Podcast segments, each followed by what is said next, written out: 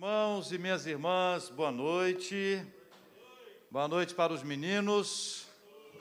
Boa noite para as meninas.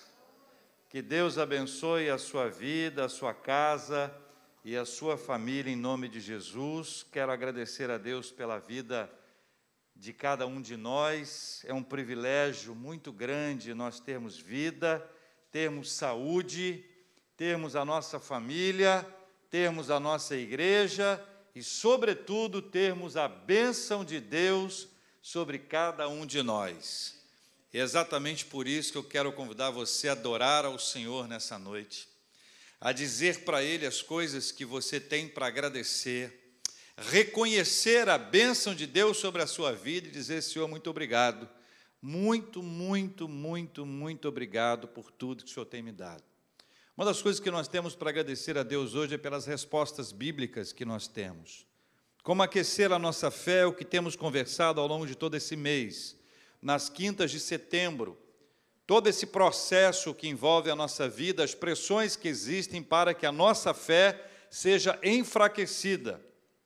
E não é incomum encontrar alguém e ouvir que a fé está fria, que o processo está difícil, que a batalha está árdua e no meio da tempestade ou do deserto, como queiram, é possível que a nossa fé se torne tão fraquinha a ponto da gente não conseguir prosseguir a caminhada. Todavia, o Evangelho de Jesus tem respostas para nós. Como é bom Quero pedir que você abra a sua Bíblia comigo aqui ou em casa, no Evangelho de Mateus, capítulo 13. Nós vamos ler dos versículos 10 até o versículo 23, 10 a 23. Jesus está explicando a parábola do semeador e aqui há a explicação da parábola. E eu quero pedir que você faça a leitura comigo, porque quando a gente lê a Bíblia juntos, a gente cresce muito nesse aprendizado, não é verdade? Então pode ser no seu tablet, no seu smartphone ou na Bíblia impressa, a Bíblia de papel, como essa que eu tenho aqui em minhas mãos. E é sempre bom quando a gente pode tomar a Bíblia, fazer anotações, sublinhar palavras. Por exemplo, eu vou destacar algumas palavras hoje aqui. Se você puder sublinhar, ou anotar, ou colocar, se você tiver no, com smartphone, colocar num bloco de notas ou no seu tablet, porque são palavras muito importantes para o nosso entendimento. Evangelho de Mateus, capítulo 13, a partir do versículo 10. Eu quero pedir que você leia comigo, nós vamos ler juntos aqui, do 10 ao 23. Então se aproximaram os discípulos e lhe perguntaram: qual foi a pergunta deles? Por que lhes falas por parábolas? Ao que respondeu: Porque a vós outros é dado conhecer os mistérios do reino dos céus, mas a aqueles não lhes é isso concedido. Pois ao que tem se lhe dará, e terá em abundância, mas ao que não tem, até o que tem lhe será tirado. Por isso lhes falo por parábolas, porque vendo não veem, e ouvindo não ouvem nem entendem, de sorte que neles se cumpre a profecia de Isaías: Ouvireis com os ouvidos e de nenhum modo entendereis Vereis com os olhos e de nenhum modo percebereis, porque o coração deste povo está endurecido, de mau grado ouviram com os ouvidos e fecharam os olhos, para não suceder que vejam com os olhos, ouçam com os ouvidos, entendam com o coração, se convertam e sejam por mim curados.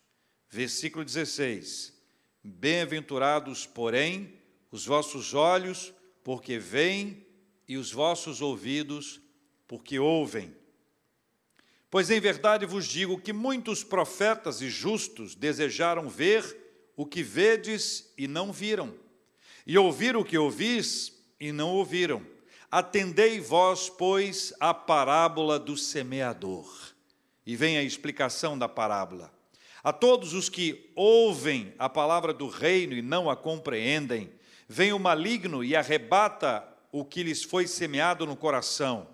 Este é o que foi semeado à beira do caminho. O que foi semeado em solo rochoso, esse é o que ouve a palavra e a recebe logo, com alegria, mas não tem raiz em si mesmo, sendo antes de pouca duração, em lhe chegando a angústia ou a perseguição por causa da palavra, logo se escandaliza. Versículo 22. O que foi semeado entre os espinhos é o que ouve a palavra, porém os cuidados do mundo e a fascinação das riquezas sufocam a palavra e fica infrutífera. Mas o que foi semeado em boa terra é o que ouve a palavra e a compreende. Este frutifica e produz a cem, a sessenta e a trinta por um. Vejam bem, meus irmãos, quando eu fui lendo aqui o texto bíblico, eu dei ênfase num determinado verbo que aparece no versículo 19, também no 20, no versículo 22 e vai aparecer de novo no 23. Quem é que pode achar aí para mim esse verbo que eu destaquei na leitura? Na leitura. Ouvir. O verbo ouvir. É exatamente esse verbo que é repetido nesses quatro versículos que eu mencionei, porque esse verbo está presente em todas as etapas que nós observamos. Ou seja, o verbo ouvir aparece porque todas essas quatro etapas, esses quatro terrenos que aqui estão, eles são precedidos pelo ouvir. O ouvir está presente. Há quem ouça, há quem ouça. O que falta é a etapa que segue a esta etapa e hoje de forma especial, o que segue a etapa do ouvir é o verbo compreender. Ouvir e compreender. O sentido da palavra compreender é entender, é discernir, é pegar a ideia, captar a ideia. E a pergunta importante para a gente responder é como é que isso acontece? Como é que a gente compreende? Como é que a gente capta a ideia? Como é que a gente pega essa ideia? Eu vou colocar duas possibilidades aqui com duas pontas para a gente assimilar. A primeira delas é que nós temos uma dependência absoluta da iluminação do Espírito Santo de Deus. Sem o Espírito Santo de Deus, nós não conseguiremos compreender o que diz a palavra. Sem a ação da iluminação do Espírito Santo de Deus, nós podemos ter um entendimento apenas intelectual. Só que esse entendimento intelectual é insuficiente para que haja uma compreensão das Sagradas Escrituras, para a gente captar a ideia, pegar a ideia, compreender, discernir, observar. Nós precisamos da iluminação do Espírito Santo de Deus. Veja que é na carta de Paulo aos Coríntios, capítulo 2, versículos 14 e 15 da sua primeira carta, assim está escrito o texto bíblico. Ora, o homem natural não aceita as coisas do Espírito de Deus porque eles são loucura e não pode entendê-las, porque elas se discernem espiritualmente. Porém, o homem espiritual julga todas as coisas, mas ele mesmo não é julgado por ninguém. E o meu destaque nesse texto é sobre o discernimento espiritual. Veja que o texto diz que as coisas do Espírito lhe são loucura e não pode entendê-las, porque elas, as coisas de Deus, elas se discernem espiritualmente. Para que a gente tenha a possibilidade de compreender aquilo que está sendo ministrado, nós precisamos do Espírito Santo de Deus. Isso só pode acontecer se nós formos templos do Espírito Santo. Então, antes de ler a palavra, de estudar a palavra, de meditar na palavra, nós pedimos o auxílio do Espírito Santo. Ele vai desvendando a nossa mente, vai nos ajudando a compreender, jogando um facho de luz, um holofote sobre a palavra, para que ela seja compreendida por nós. E aqui é um exercício contínuo de submissão, de humildade, porque toda a nossa suposta inteligência é deixada de lado em busca da inteligência que vem de Deus. E é exatamente esse o segundo ponto. Além do discernimento espiritual, além da ação do Espírito Santo, além da iluminação do Espírito Santo de Deus, Deus nos dá ainda a possibilidade do exercício da inteligência espiritual. Da inteligência espiritual. Pense, não subestime a capacidade que Deus te deu para refletir e meditar. Quando a gente pega a palavra de Deus, a gente vai achar em vários lugares a ideia de que a gente deve meditar na palavra. A meditação cristã, a meditação bíblica, a meditação na palavra. E aqui a gente precisa ter uma, uma distinção entre dois tipos de meditação. Por exemplo, a famosa e conhecida meditação oriental, aquela que se faz todo o possível para não ter nada na cabeça, para se tirar todas as preocupações, para pensar em algo abstrato, para tirar toda a informação possível. É uma ideia de um relaxamento que vem a partir da meditação. A meditação cristã, a meditação bíblica, ela segue uma outra linha. Nós pegamos a palavra do Senhor e colocamos a nossa mente passamos a meditar, a mastigar, a ruminar essa palavra ao longo de todo o nosso dia. Um versículo, uma história bíblica, um texto, quantas canções elas podem ocupar a nossa mente no momento que nós estamos nos desconectando das agitações, das inquietações, dos problemas da vida e paramos para meditar na palavra do Senhor. Há um autor que vocês devem conhecer chamado John Stott. Foi um pastor e teólogo anglicano, nascido em 27 de abril de 1921, falecido em 27 de julho de 2011. E ele escreveu uma obra a partir de uma palestra que se tornou um best-seller no mundo inteiro. Crer é também pensar. Crer é também pensar. E eu faço aqui algumas abordagens sobre essa obra para nos ajudar a pensar sobre esse tema.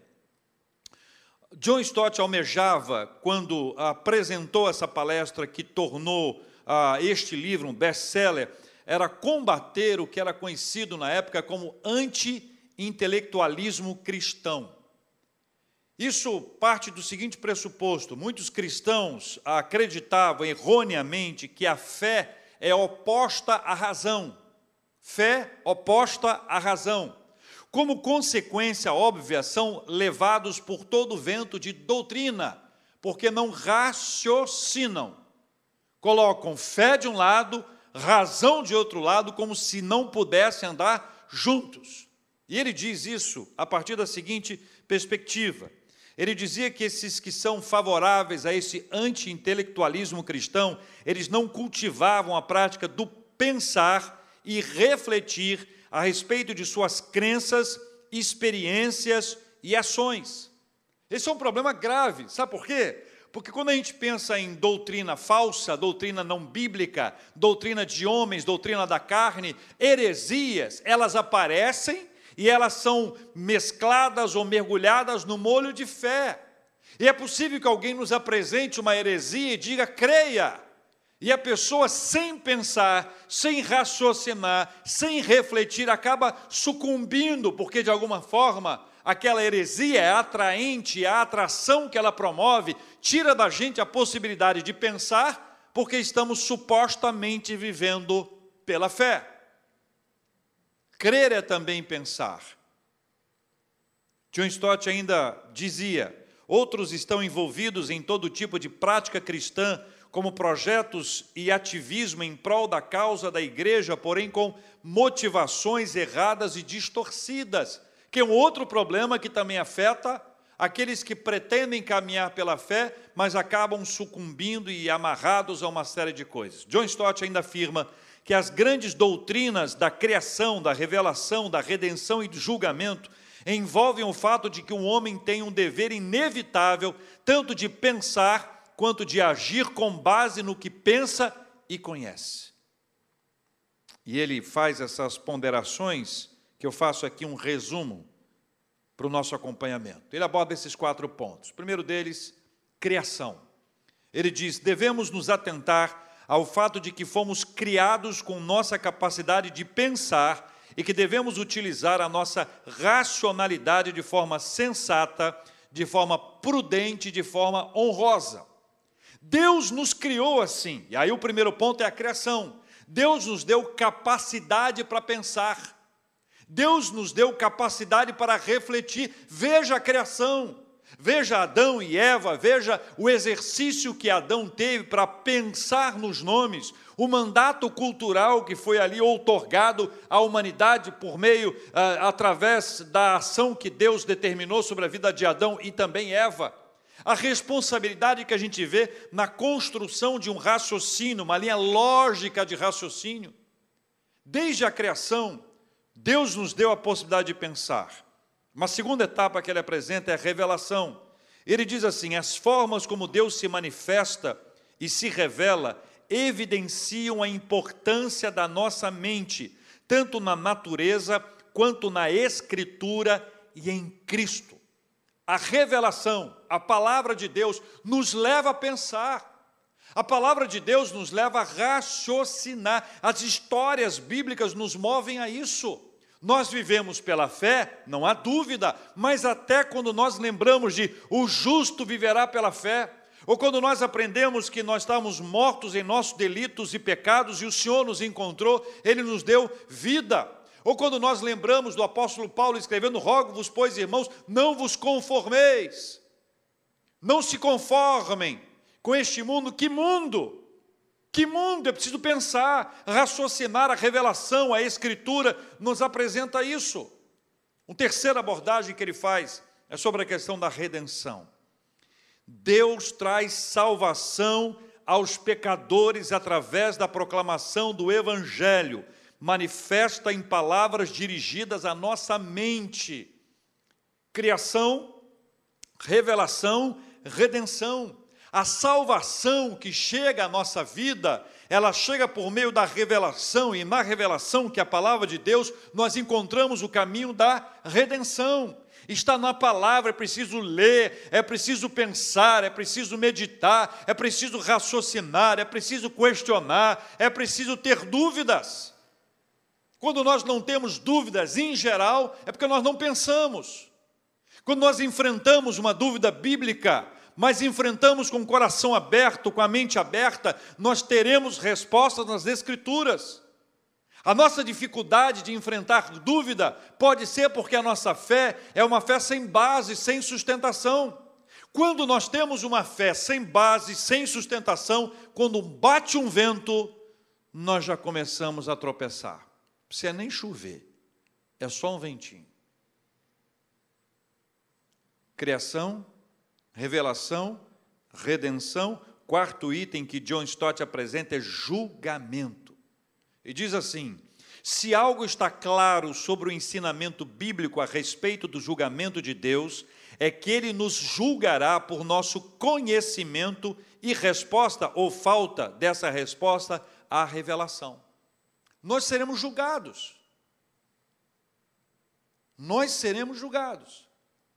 E nesse processo de julgamento que acontece ao longo de toda a nossa vida, nós estamos sendo confrontados o tempo inteiro a nossa postura, a nossa maneira de tratar o assunto da palavra de Deus, quando nós caminhamos juntos com fé e razão pela graça maravilhosa de Deus. Fé e razão não são opostas, ao contrário, elas são compatíveis. A fé é reflexiva. A fé é inteligente. A fé faz parte da construção de uma lógica bíblica. As doutrinas bíblicas, a nossa teologia é apresentada de forma lógica, até sistemática, exatamente para que a gente possa juntar os pontos e observar a ação graciosa de Deus na nossa vida. O que nós não entendemos, por exemplo, a graça de Deus. A graça de Deus é tão difícil da gente a, ah, compreender que muita gente a rejeita. Acredita que, na verdade, a obra é suficiente para a nossa salvação. E acredita que a obra seja suficiente porque ela envolve uma ação minha, porque eu estou preso ao meu ativismo. Mas quando eu me deparo com a graça de Deus, a maravilhosa graça do Senhor, ainda que eu não consiga compreendê-la em seu todo, eu consigo compreender que pela graça eu sou salvo. Eu não sou salvo pela minha obra, mas eu sou salvo pela graça mediante a fé. Então eu construo meu raciocínio, minha lógica teológica com base nas Escrituras, porque eu pensei, porque eu refleti a respeito dela. Jesus nos conta nessa parábola a respeito de algo muito precioso que nós podemos compreender, que é a frutificação. O versículo 23 que nós lemos diz: O que foi semeado em boa terra é o que ouve a palavra e a compreende. Na sequência diz: Este que compreende frutifica. Este que compreende dá frutos. Se não dá frutos é porque não compreendeu. Aquele que compreende necessariamente dará frutos, o resultado virá.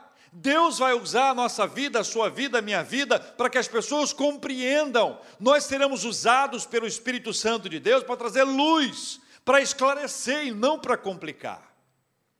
frutifica. E veja que esse é o destaque que aqui faz. Uma terra fértil abriga belas árvores que produzem saborosos frutos. Jesus disse que nós conhecemos as pessoas pelos seus frutos. E esse fruto resulta dessa compreensão. Enquanto não houver a compreensão, não haverá frutos. E aí a gente precisa ter uma conversa franca com a gente mesmo. A leitura que a gente faz das Escrituras, ela deve nos conduzir à compreensão. A compreensão. E aquilo que nós não compreendemos, nós buscamos respostas. Nós procuramos ajuda. Nós insistimos.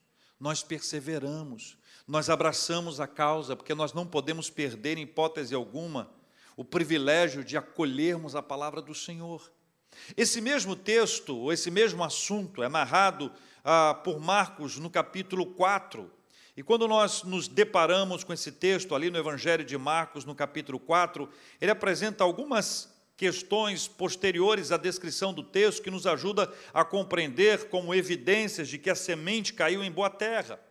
Capítulo 4 do Evangelho de Marcos, um texto paralelo que conta também a respeito da parábola do semeador, que fala sobre a semente, vai descrevendo para nós algumas coisas curiosas, como por exemplo capítulo 4, versículo 21, que diz assim: Também lhes diz: Vem porventura candeia para ser posta debaixo do alqueire ou da cama, não vem antes para ser colocada no velador? Essa é a descrição de uma fé visível de uma fé que pode ser vista, uma fé centrada nas Escrituras, uma fé daquele que crê e que pensa, ela não foi colocada para ficar escondida. E a ilustração é simples. Imagine que acabou a energia na sua casa. E você tem um celular que tem, um, que tem luz, que tem uma lâmpada ali, que tem uma lanterna. Aí você está sem luz na sua casa. Você abre o armário, pega o celular, acende ali a lanterna, coloca dentro do armário e fecha a porta na expectativa de ver a iluminação do lado de fora? É isso que o texto diz. Então, a fé, que é uma fé visível, que descreve o texto, é essa fé que é colocada em prática, que é colocada em ação ela sai ali de dentro, ela pode iluminar a qualquer canto, uma fé centrada na palavra, uma fé com raciocínio, uma fé inteligente, ela vai nos conduzir a compartilhar o evangelho onde precisa, no meio da escuridão. Não é o evangelho que só se acende no meio de outros que também estão acesos. É o evangelho que vai a lugares onde o evangelho não está. Onde ali, onde o evangelho não chegou ainda, ou não chega, ou tem resistência, nós vamos compartilhá-lo com sabedoria e com inteligência. O texto de Marcos continua, na sequência, no versículo 27, vai tra trazer a seguinte descrição: depois dormisse e se levantasse noite e dia, e a semente germinasse, crescesse, não sabendo ele como. É a parábola da semente, a descrição de um mistério extraordinário. Como é que essa semente ela frutifica? Como é que essa semente ela floresce? E aqui nós temos o milagre da ação de Deus evidente na semente que germina sem que se saiba como. Aqui é um reflexo da graça extraordinária de Deus. Eu vou ler a palavra, eu vou ouvir a palavra, eu vou meditar na palavra, vou refletir na palavra, vou compreender a palavra, fruto da ação do Espírito Santo de Deus e do exercício da inteligência espiritual, vou colocar isso em prática na minha vida. O resto é obra divina, é a graça de Deus que se manifesta. Ele vai abrir os nossos olhos e o nosso entendimento para que a gente possa acolher a palavra. Lídia, Lídia, uma mulher convertida pela graça de Deus. No ministério do apóstolo Paulo, quem conta isso é Lucas em Atos dos Apóstolos. Na casa de Lídia nasce a primeira igreja cristã da Europa. Da igreja ou das igrejas da Europa nascem as igrejas da América do Norte. Das igrejas da América do Norte nascem as igrejas da América do Sul, do Brasil e do Rio. Nós somos fruto dessa herança e o texto de Lucas, lá em Atos, diz que o Senhor abriu o entendimento de Lídia. É isso que faz a graça extraordinária de Deus. O nosso papel é receber a palavra, pensar na palavra, meditar na palavra, explicar a palavra. O Espírito Santo vai agir trazendo a sua iluminação para que essa palavra seja compreendida. Nós vamos utilizar a nossa inteligência espiritual e o restante é obra da graça extraordinária do Senhor. O versículo 32 ainda conta uma outra história. Versículo 32 está falando sobre a parábola do grão de mostarda. E no 32 diz assim: Mas, uma vez semeada, cresce e se torna, o grão de mostarda, a semente do grão de mostarda, maior que todas as hortaliças, e deita grandes ramos, a ponto de as aves do céu poderem aninhar-se à sua sombra. Uma fé, ainda que pequena, se for desenvolvida, poderá gerar muitos frutos para a glória de Deus. Deus nos dá a bênção da fé. Recebemos o dom da fé. Vamos desenvolver a nossa fé de que forma? Como é que a fé cresce na nossa vida? A fé vem pelo ouvir e ouvir da palavra. É a meditação, é a reflexão, é o pensar, é o nosso amadurecimento na palavra que vai produzir uma fé que vai ser multiplicada, que vai ser desenvolvida. Por fim, o versículo 35 e diante fala da fé colocada em prática. Uma fé colocada em prática, a diferença entre a perspectiva somente intelectual e a intelectual adicionada à espiritual, quando Jesus diz: Porque sois tímidos. É uma fé colocada em ação, é uma fé colocada em prática, uma fé viva, uma fé acesa. Não é uma fé que a gente coloca só dentro de casa ou em momento específico que nós estamos juntos na comunidade. Esse é o exercício da nossa fé. Por isso que, de forma especial, Jesus conta que a fé que nós temos do ouvir e do compreender gera frutos. E essa é uma etapa que não pode ser pulada. Você observou que ouvir está em todas as outras etapas também. Ouvir faz parte do nosso dia a dia, mas nós não podemos permanecer apenas no ouvir nós precisamos compreender. E quem quer compreender, se posiciona para compreender. Quando nós começamos a nossa igreja há alguns anos, me lembro que uma, uma irmã trouxe o marido dela que se apresentava como um ateu. Eu me lembro claramente do lugar em que ele sentava, eu consigo enxergar a igreja desse jeito, vejo as pessoas onde elas sentam e me lembro exatamente onde essa pessoa se assentava. E me lembro que enquanto eu pregava, eu via que a postura dele era a postura de quem queria entender. E ainda que ele se manifestasse como alguém ateu até ali, era alguém que, embora tivesse dificuldades, que fosse alguém de fora, que não conhecesse a nossa terminologia, que não conhecesse a nossa linguagem, que não estivesse habituado ao evangeliquez, tivesse até resistência, algum tipo de trauma, ainda assim, a sua postura era de alguém que queria aprender, que queria compreender. Porque nós sabemos a diferença entre alguém que quer aprender e uma pessoa que não quer aprender. Uma pessoa que busca com interesse, com sinceridade, com verdade, que tira dúvidas, que busca a atenção de todos. E essa pessoa, pela graça de Deus, foi alcançada pelo Evangelho, batizada, professou a sua fé e se tornou um irmão nosso para a glória de Deus. Quantas vezes nós nos deparamos com as nossas dúvidas sobre algum ponto, mas temos a sinceridade e a verdade para compartilhar porque nós queremos compreender. E é assim que a gente faz. Quando Deus nos abre a Sua palavra e nos mostra a verdade, Ele diz que o que foi semeado em boa terra é aquela palavra que a gente ouve, aquela palavra que a gente compreende, e esta palavra que a gente ouve e compreende, ela vai dar frutos. E quero dizer para vocês dois tipos de frutos para a gente encerrar. O primeiro, óbvio, é o fruto da evangelização. Paulo conta na sua carta a Filemon que Onésimo, que é o grande assunto da sua carta, que Onésimo, ah, ele é um filho que ele gerou entre algemas. Gerou enquanto estava preso. Geração espiritual. Fertilidade espiritual. Algo muito distante de esterilidade espiritual. A fertilidade espiritual, ela, ela gera, gera vida, Gera vida quando nós alcançamos alguém com o Evangelho. Nós não convertemos ninguém. Nós apenas compartilhamos o Evangelho, mas nós não nos calamos, nós não nos omitimos, nós não nos esquivamos, nós não corremos, nós enfrentamos e apresentamos o Evangelho, a maravilhosa palavra de Deus para o coração das pessoas. Nós não sabemos quem são os eleitos, aqueles que vão abraçar a fé, nós não sabemos quem são, nós temos a missão de anunciar o Evangelho. Então, a primeira etapa dessa frutificação é essa óbvia, daquele que prega o Evangelho e alguém vai receber essa palavra. Quantas vezes isso acontece? Interpessoal. É a forma mais eficiente de evangelização. Não é a multidão, é interpessoal. Quando nós conversamos com alguém sobre Jesus Cristo. E esse alguém ouve a nossa palavra, porque nós fomos chamados para testemunhar. Nós não fomos chamados para contar história, nós fomos chamados para testemunhar. E a testemunha faz, faz o quê? A testemunha conta o que viu. É o que a testemunha faz. O que, você viu? Eu vi isso. Testemunha conta o que viu. O que você viu? Olha, eu vi Jesus na minha vida. Eu vi Jesus mudando a minha história. Eu vi Jesus me dando alegria, eu vi Jesus mudando toda a caminhada, a minha trajetória, eu vi Jesus me salvando, eu vi Jesus me restaurando, me recuperando, eu vi, Jesus fez comigo, e se Ele fez comigo, pode fazer também com você. Testemunha. Mas a segunda parte desse fruto é que nós vamos viver isso na prática.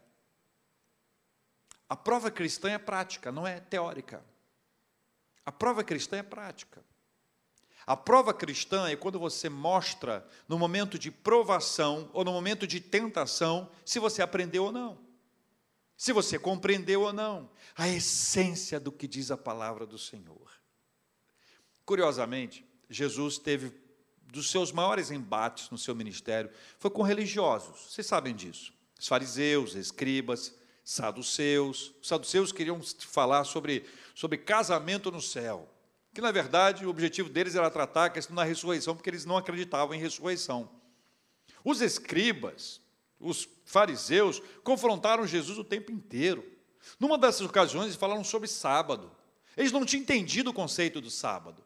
E Jesus explica para eles: olha, veja bem, o, o sábado foi feito para o homem, e não o homem para o sábado.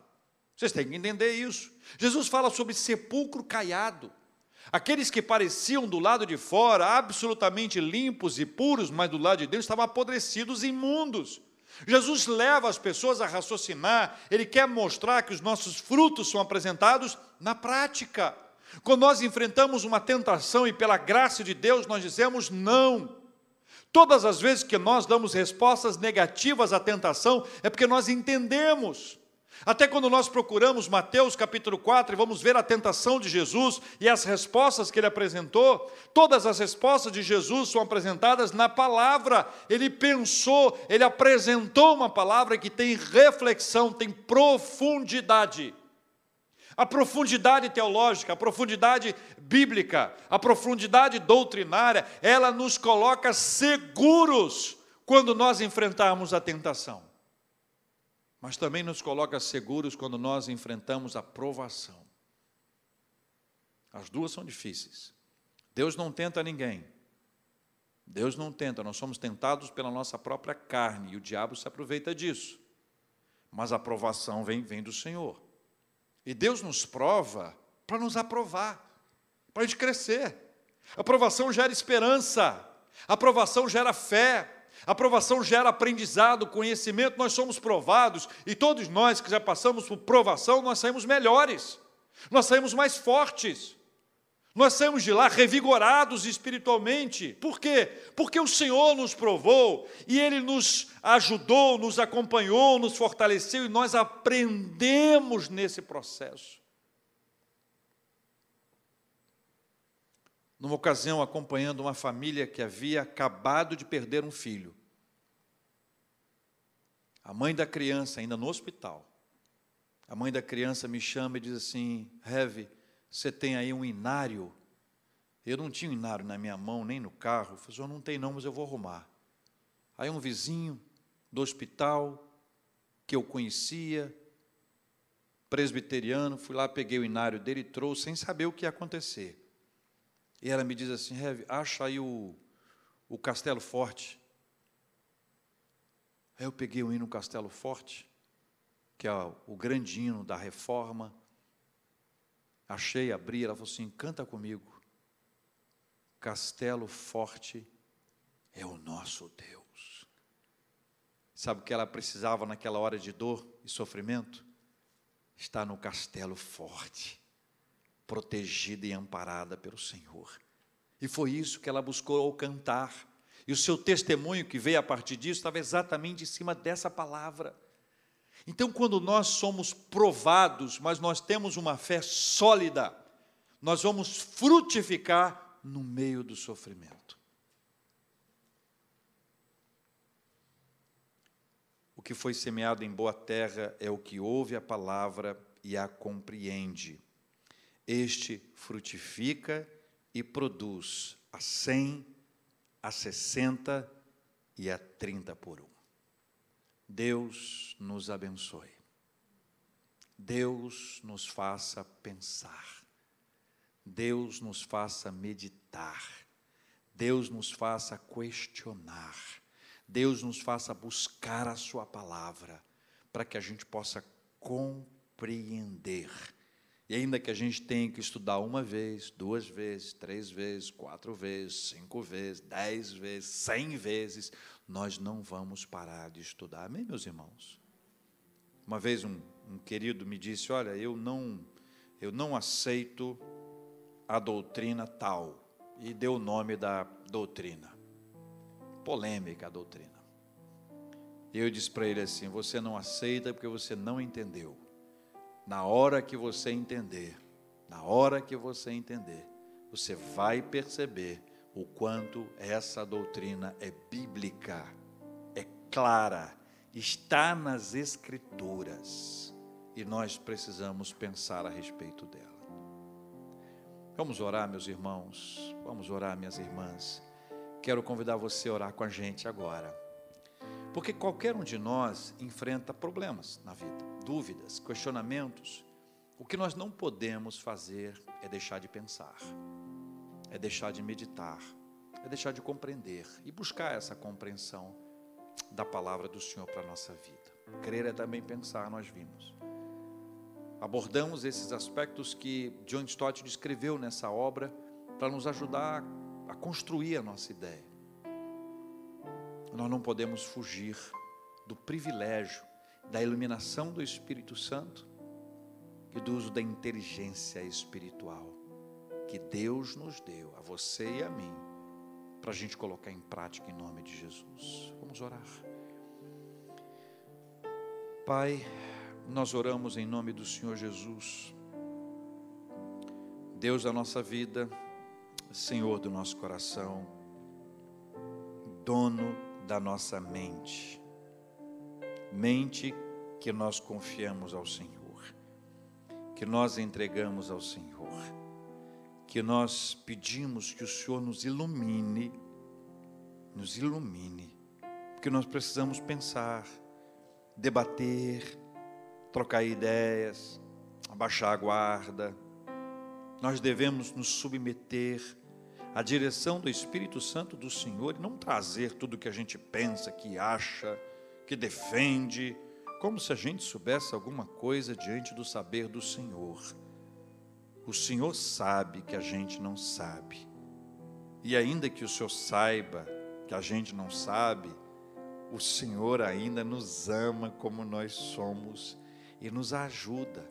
E que eu quero pedir ao Senhor agora é que o Senhor nos ajude com as nossas dificuldades, com as barreiras que nós abraçamos, porque nós reafirmamos que queremos aprender. Queremos ouvir e compreender. Queremos frutificar. Queremos que outras pessoas conheçam o que o Senhor Jesus fez na nossa vida. E nós vamos contar, nós vamos compartilhar. Também nós pedimos que no meio da tentação, quando nós estivermos sendo tentados, que a nossa resposta seja fruto da nossa convicção bíblica, que resulta da nossa compreensão. E que no meio da provação, quando nós estivermos passando por momentos difíceis e complexos, quando estivermos no deserto da vida, ainda que a nossa carne esteja enfraquecida, ainda que nós estejamos cansados, nós vamos responder o que nos diz a palavra do Senhor, porque nós a compreendemos, porque ela faz parte da nossa vida, sendo tentado ou provado em qualquer circunstância, nós vamos testemunhar aquilo que Jesus fez. Nós pensamos, e essa é uma bênção que eu quero pedir que o Senhor derrame continuamente sobre cada um de nós. Nós vivemos pelo que cremos, e o que cremos também é fruto do nosso pensar. Assim nós oramos, agradecidos e com fé, em nome de Jesus.